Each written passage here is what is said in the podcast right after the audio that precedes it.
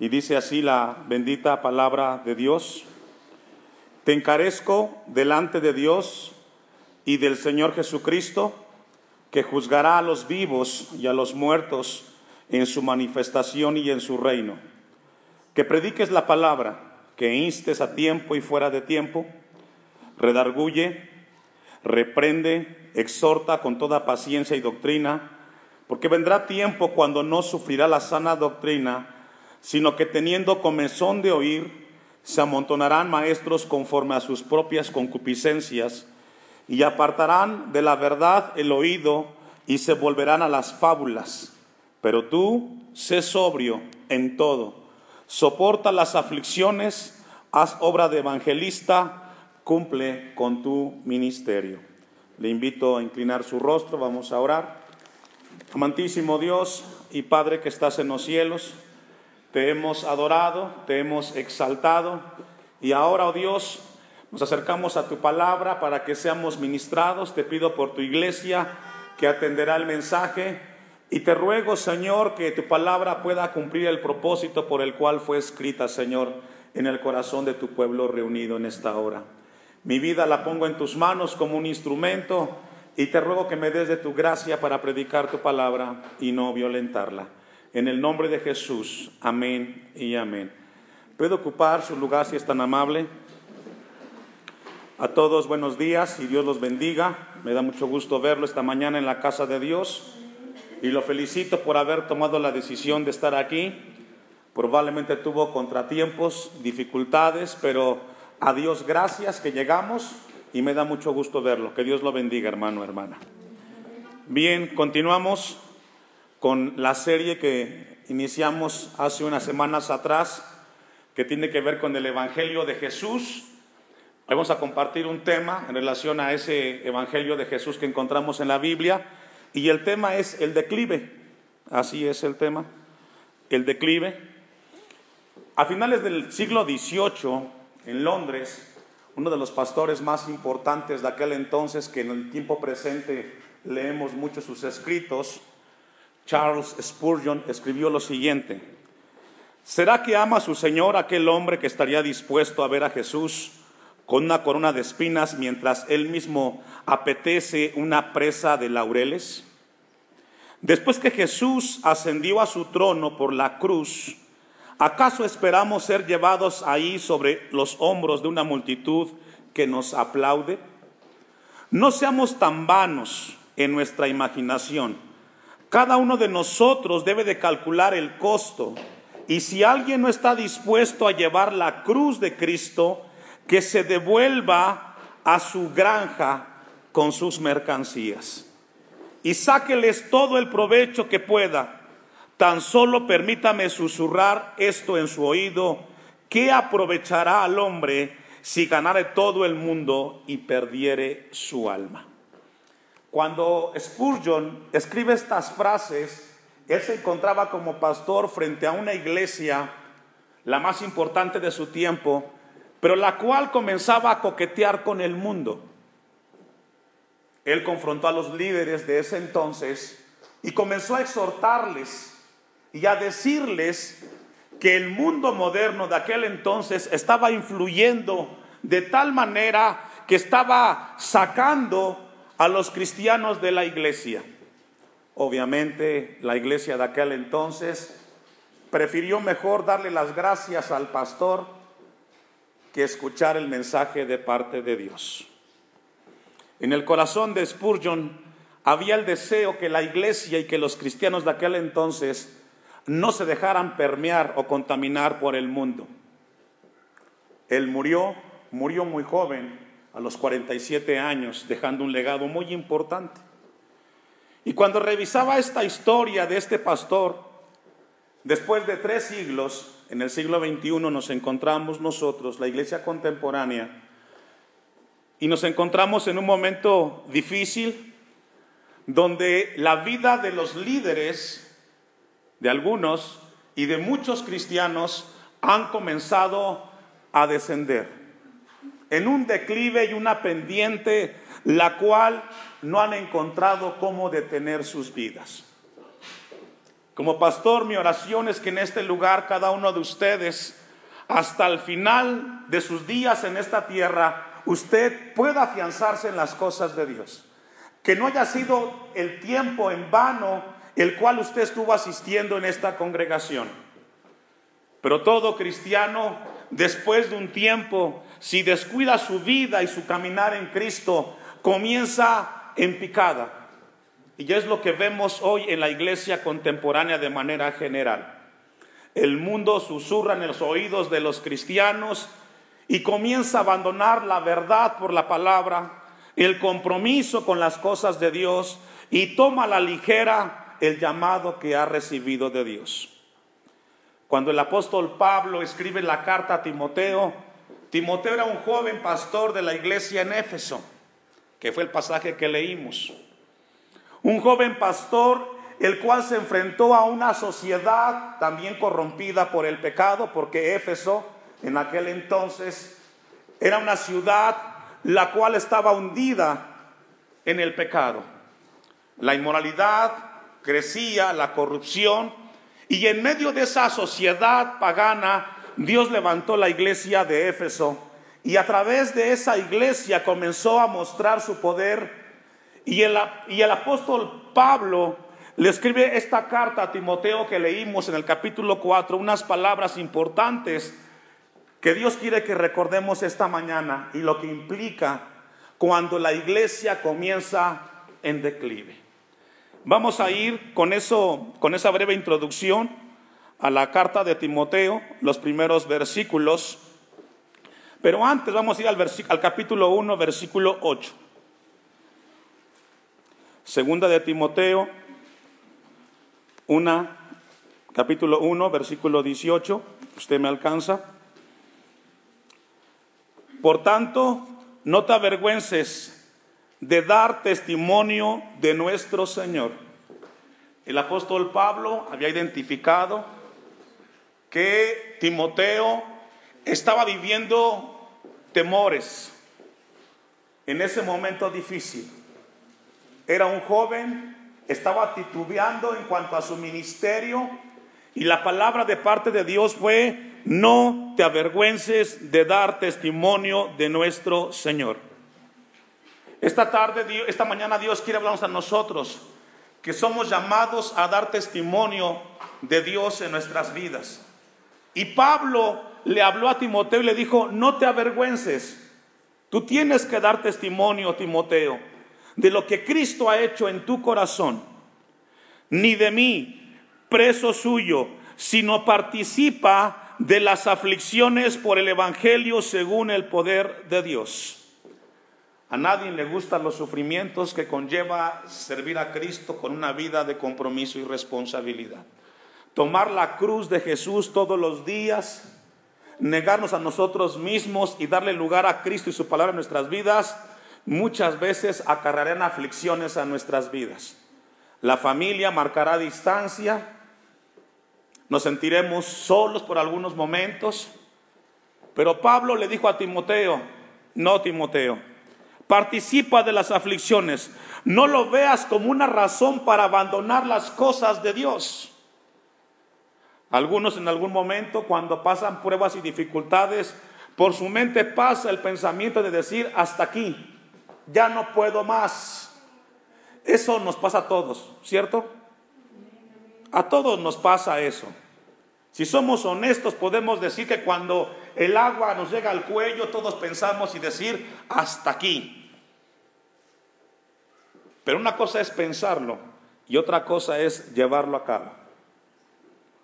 Y encontramos entonces la exhortación de Pablo a Timoteo, soporta las tribulaciones, las aflicciones del momento.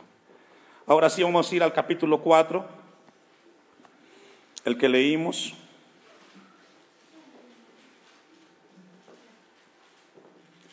Y vamos a ver cinco categorías que Pablo le escribió a Timoteo, en las cuales tendría que sobreponerse para que en ese momento no permitiera que el mundo que vivía alrededor se infiltrara en su vida y en la vida de la iglesia.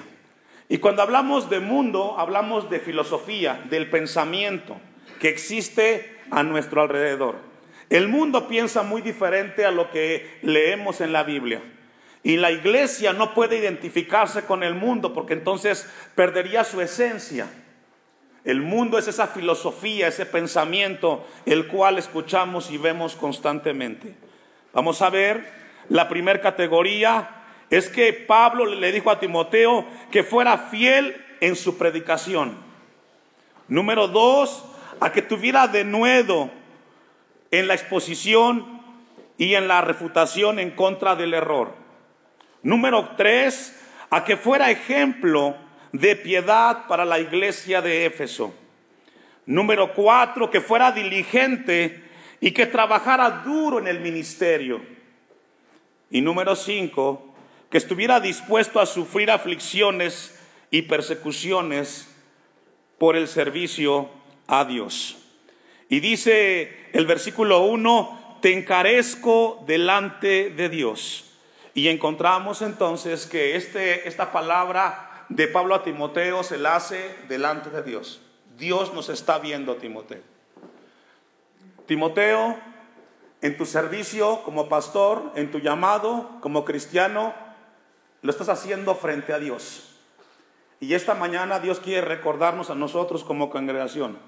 Tu vida cristiana la estás viviendo frente a la presencia de un Dios vivo. Amén.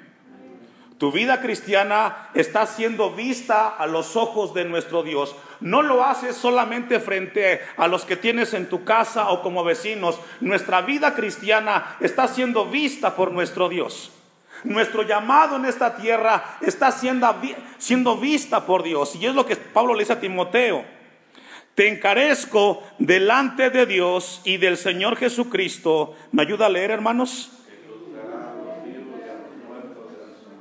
Y esta mañana Dios nos recuerda que nuestra vida cristiana, como la estés viviendo, de la forma como la vivas, vas a entregarle cuentas a Dios. Porque Dios nos ve. Dios nos ve cómo nos desenvolvemos en este mundo.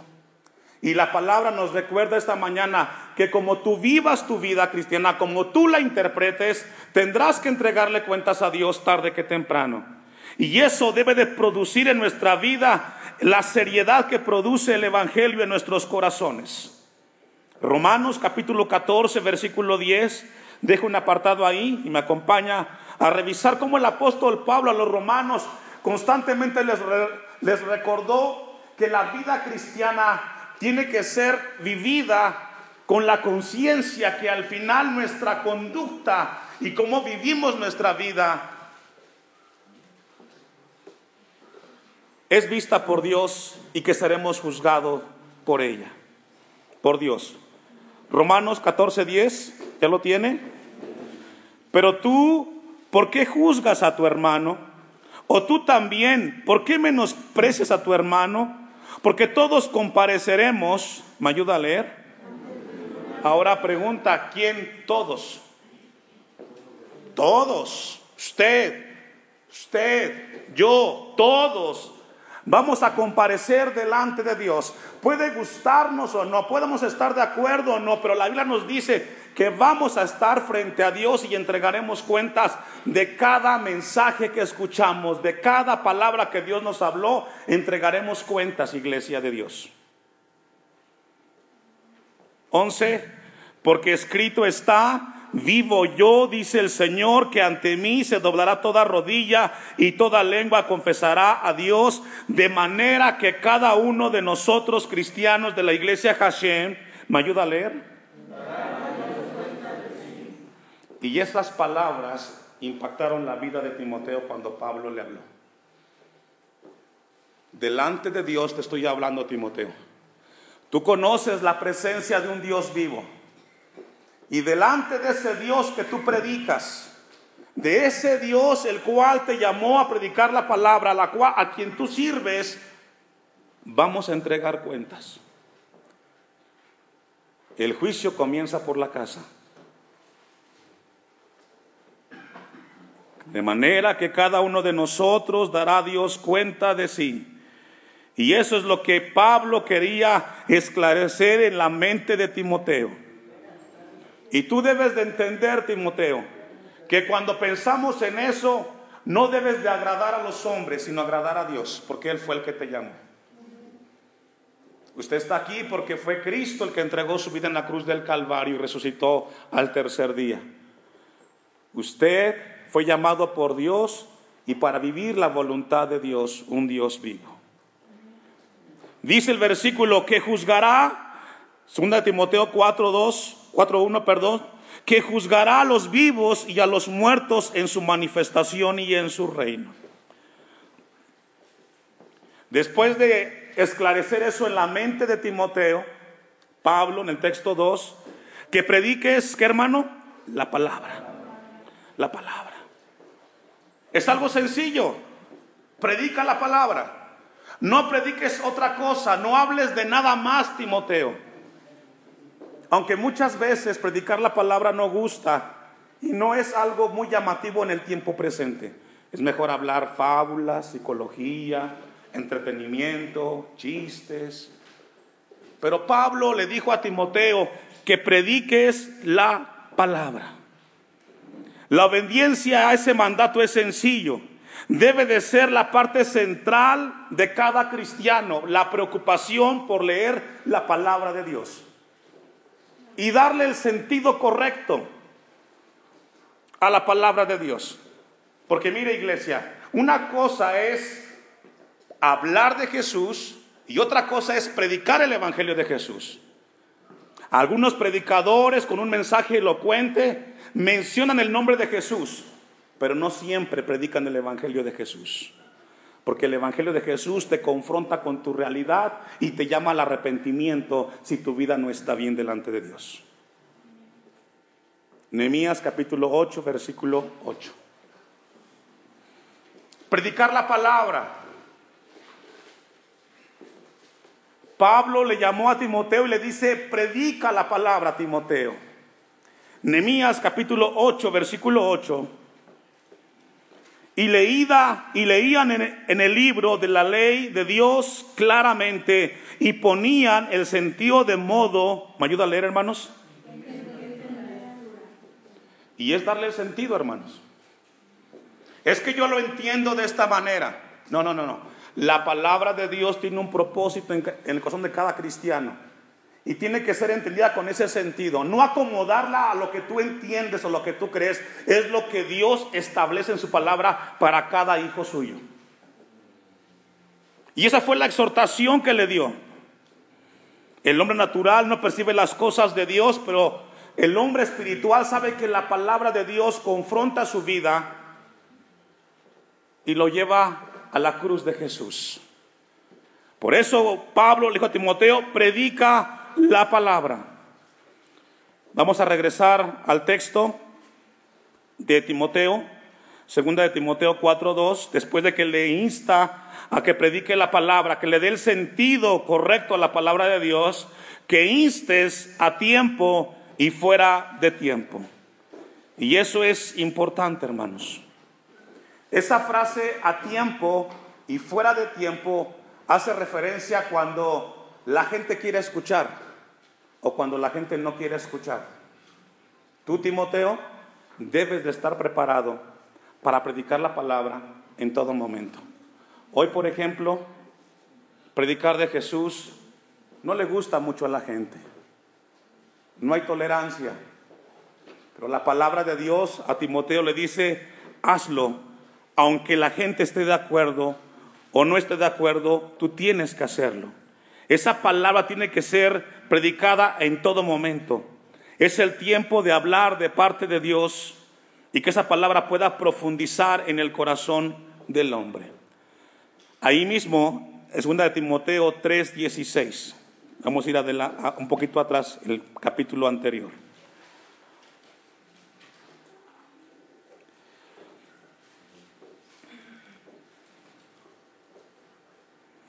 La palabra instar que encontramos ahí hace referencia a aquello que se coloca al lado de.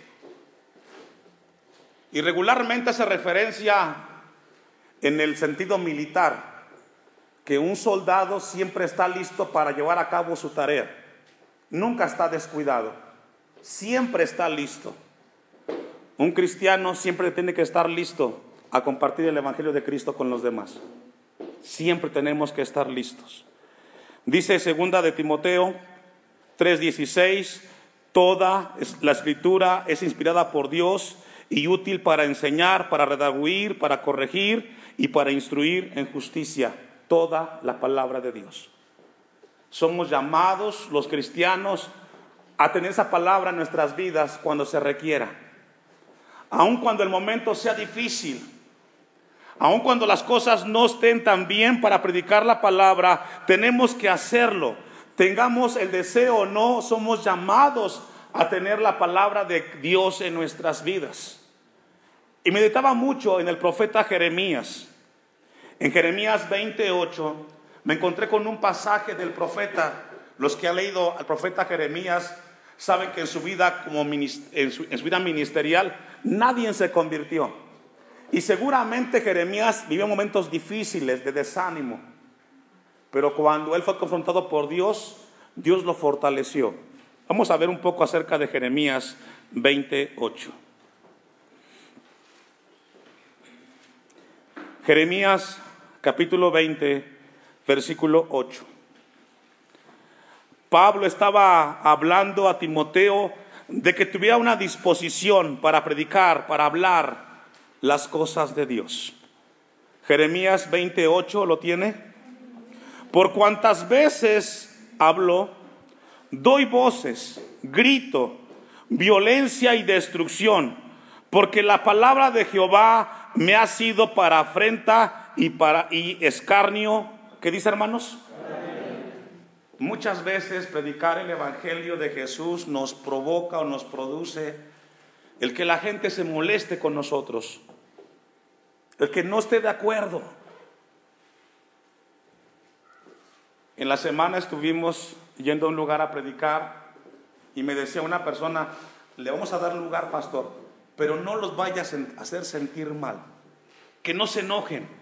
No les hable de eso, porque es que eso no es el momento. Y la pregunta que yo me hacía, ¿y cuándo es el momento para hablar a la gente de Dios? La gente hoy necesita escuchar la palabra de Dios, aunque te traiga afrentas o adversidades. Versículo 9. Y dije, no me acordaré más de él, ni hablaré más en su nombre. Jeremías dice, si tengo problemas por predicar de Dios, mejor no lo voy a hacer, no quiero problemas. Eso es lo más fácil, dejar de hacerlo. Pero mire lo que le pasó. No obstante, había en mi corazón como un fuego ardiente metido en mis huesos.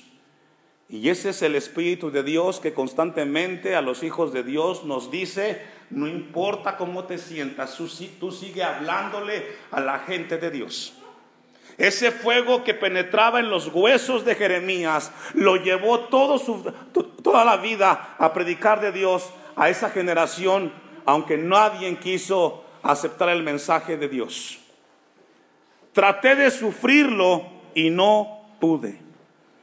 No hubo vacilación por parte del profeta Jeremías para predicar de Dios en ese momento. Vamos a regresar a 2 Timoteo 4:2. Una iglesia en declive debe de considerar este mensaje que encontramos en Timoteo, la segunda carta.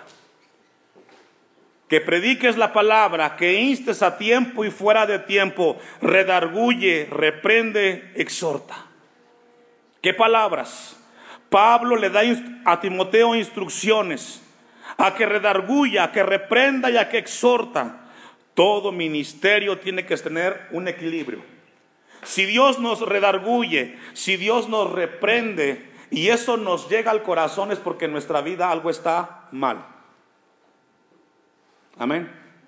Si tú estás bien y la palabra es predicada y Dios no te redarguye, o no te exhortas porque tu vida está bien, sigue viviendo en esa vida que glorifica el nombre de Dios.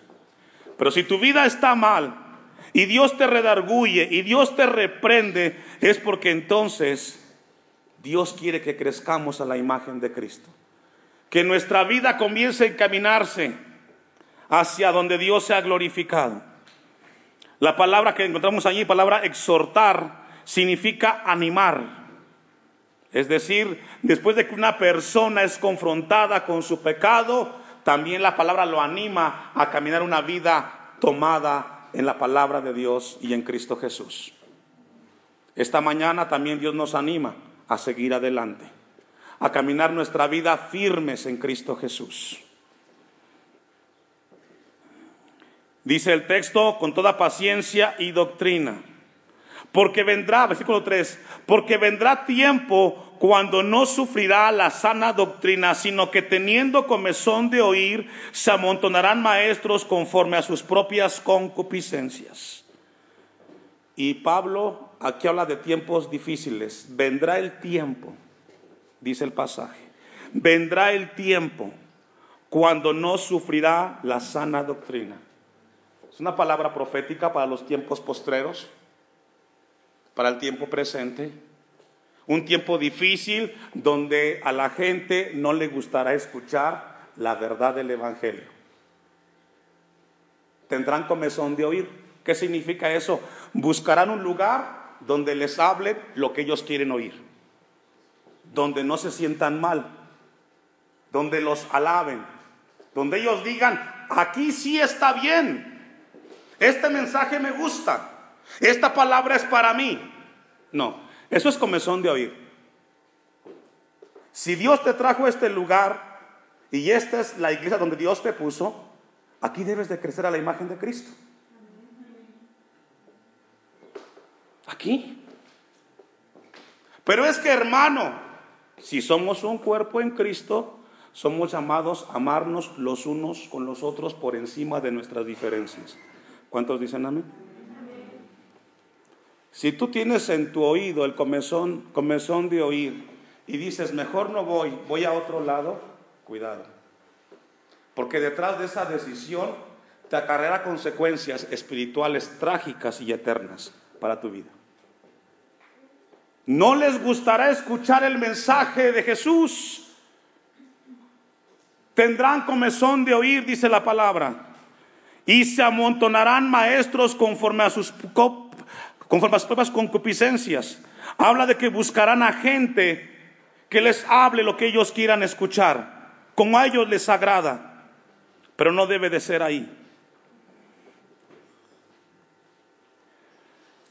Encontré este versículo en dos versiones distintas y dice así, porque llegarán tiempos en que la gente no querrá escuchar la verdadera enseñanza que conduce a una vida recta y solo buscarán rodearse de maestros que los complazcan diciendo lo que quieren escuchar.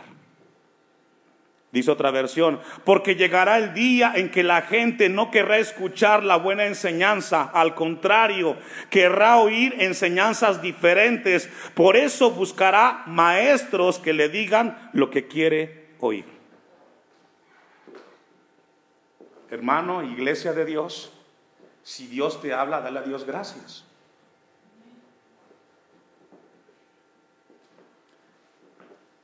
Arreglar el problema no está afuera, es enfrentarnos a Dios y que Él nos ayude a caminar una vida que glorifique su nombre, hermanos.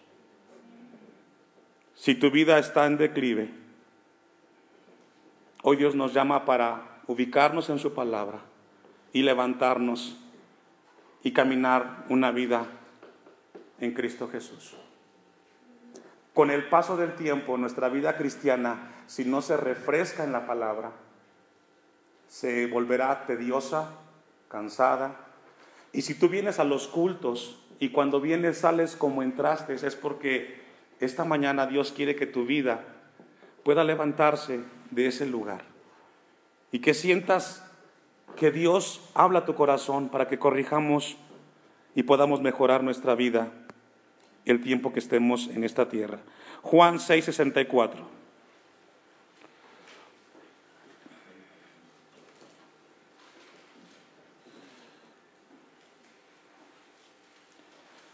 Juan 6, 64. ¿Usted me alcanza?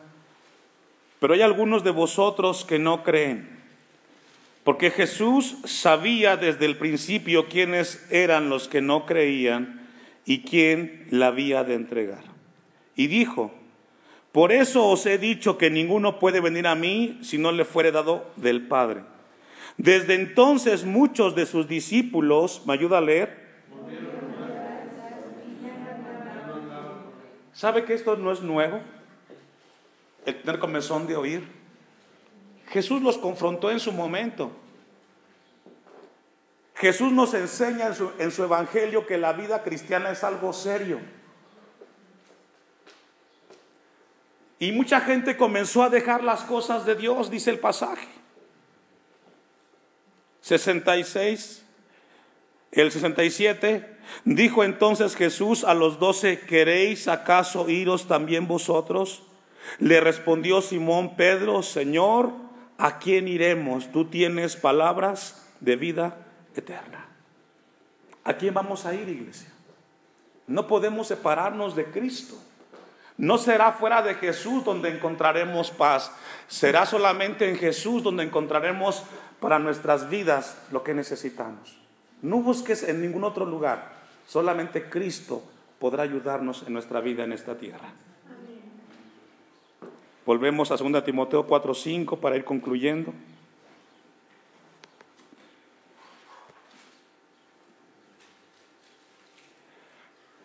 Dicho sea de paso, este pasaje que estamos leyendo fue el último que, que predicó Charles Spurgeon frente a la iglesia donde él estuvo antes de morir. Y después de este sermón, le dijo a la iglesia, gracias, no queremos más sus servicios, pastor. Y se fue. Versículo 5. Pero tú, sé sobrio, ¿en cuánto, hermanos? En todo. La palabra es prudencia. Pero pastor, no, no importa el otro, importas tú, tú. Si el otro no sabe o no quiere, ese es problema de él. Tú sé sobrio, tú sé prudente. En todo. Sé prudente, Timoteo, en todo. Y esto nos lleva a nosotros, hermanos, a enfrentar nuestra vida con prudencia, con solidez, teniendo estabilidad, procurando cada día tener menos altibajos. Seamos prudentes en el llamado que tenemos. No permitamos que las circunstancias nos hagan movernos como las olas del mar, para arriba y para abajo. Después de un tiempo somos llamados a ser más estables en las cosas de Dios. Sé que tiene problemas, todos tenemos problemas, pero no permitas que los problemas te hagan inestable. ¿Sabe por qué? Tienes hijos que te están viendo. Y si tú quieres que tus hijos mañana sean hombres y mujeres prudentes y sobrios, hoy hay que darles ejemplo. ¿Cuántos dicen amén? Si tenemos un Dios poderoso y declaramos su santidad, Dios nos dio dominio propio sujetamos las emociones y las circunstancias, todas ayudan para bien a aquellos que amamos a Dios. Pero tú sé sobrio en todo, soporta las aflicciones, haz obra de evangelista, cumple tu ministerio. Soportar las aflicciones, hermanos, tiene que ver con el poder soportar las pruebas que conllevan vivir una vida para Cristo no le corramos a los problemas. También tiene el pastor problemas y dificultades. Y no por eso él deja de asistir a los cultos. Usted me ve aquí arriba y dice, no, pues el pastor no tiene nada. No, sí. Y quizás tengo más que usted. Pero ¿sabe qué? No por eso dejo de hacer lo que me toca hacer. Usted también no deje de hacer lo que le toca hacer como cristiano por encima de las circunstancias. Haz obra de evangelista. ¿Qué significa? Timoteo, predica aquí en tu iglesia, pero ¿sabes qué? También allá afuera hay gente que requiere escuchar el mensaje del Evangelio. ¿Sí? Hagámoslo aquí, pero también allá afuera. La gente necesita escuchar el Evangelio de Jesús y salgamos y compartamos. No te quedes solamente ahí en la iglesia, también sal y date cuenta que afuera hay necesidad, que la gente necesita escuchar el mensaje de Jesús. Vamos a concluir, segunda de Timoteo 3, 12, y le pido que se ponga de pie.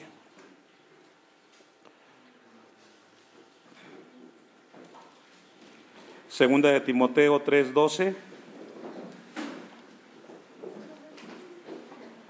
Ninguna vida cristiana en esta tierra que con su vida glorifica a Dios no pasa o no exenta las aflicciones. Segunda de Timoteo 3:12 y también todos los que quieren vivir piadosamente en Cristo Jesús, ¿me ayuda a leer? El compromiso con Jesús en esta tierra te traerá pruebas y dificultades, pero no por ello vas a dejarte caer en esta tierra. Sigamos adelante. Póngase, vamos a orar, incline su rostro. Eterno y amantísimo Dios, te damos gracias por tu palabra.